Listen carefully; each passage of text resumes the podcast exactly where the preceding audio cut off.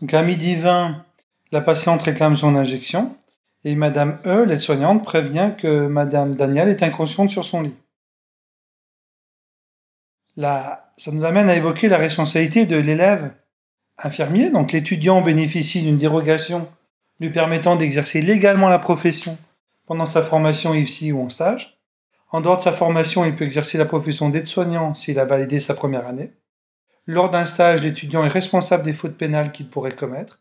Et selon la jurisprudence, tout infirmier diplômé d'État qui, à l'occasion d'un stage, confie à un étudiant l'exécution d'un acte sans s'assurer qu'il en a fait l'apprentissage, est pénalement et solidairement responsable avec celui-ci des fautes de l'étudiant.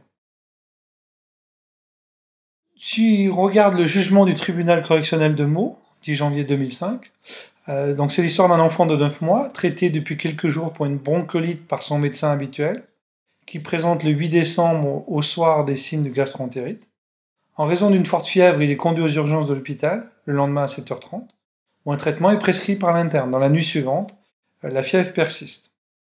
Il téléphone aux urgences à 1h30, reçu par l'infirmière de garde, qui rassure la mère, lui disant que les signes présentés étaient normaux, comme les pâleurs, frissons, extrémités froides, baisse puis remonter la température, qu'il ne fallait pas s'inquiéter outre mesure, que l'enfant prenait bien son geste 45. Nouvel appel à l'hôpital vers 13h15, où la nouvelle infirmière demande à la mère de venir immédiatement.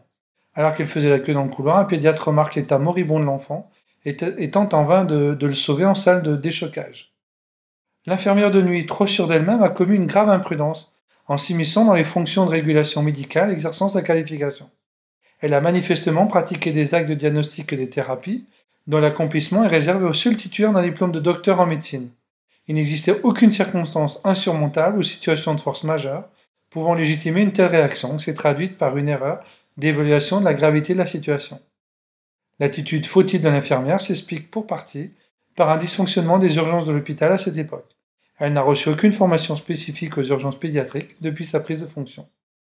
Euh, l'organisation a changé depuis, tous les appels urgents sont transférés au 15. Quel a été le jugement du tribunal correctionnel de Meaux le 10 janvier 2005 L'infirmière déclarée coupable d'homicide involontaire est condamnée à 4 mois d'emprisonnement avec sursis, sans inscription au bulletin numéro 2 du casier judiciaire. Le centre hospitalier a été déclaré coupable d'homicide involontaire, condamné à une amende de 20 000 euros. Enfin, voici un cas de figure à méditer. Un médecin vous prescrit une transfusion, hein, hors d'un cas d'urgence, à faire dans la nuit, sans présence de médecin dans le service. Vous effectuez la mise en place de la poche et il en résulte un accident transfusionnel grave entraînant le décès du patient.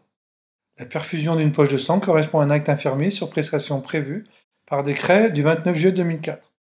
Ces articles prévoient par ailleurs qu'un infirmier est habilité à accomplir cet acte à condition qu'un médecin puisse intervenir à tout moment.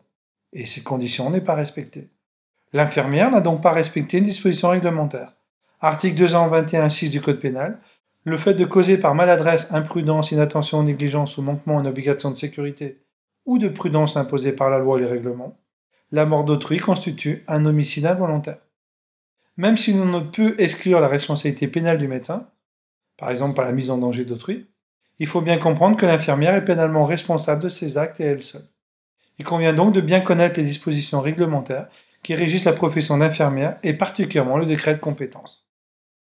Fin du cours.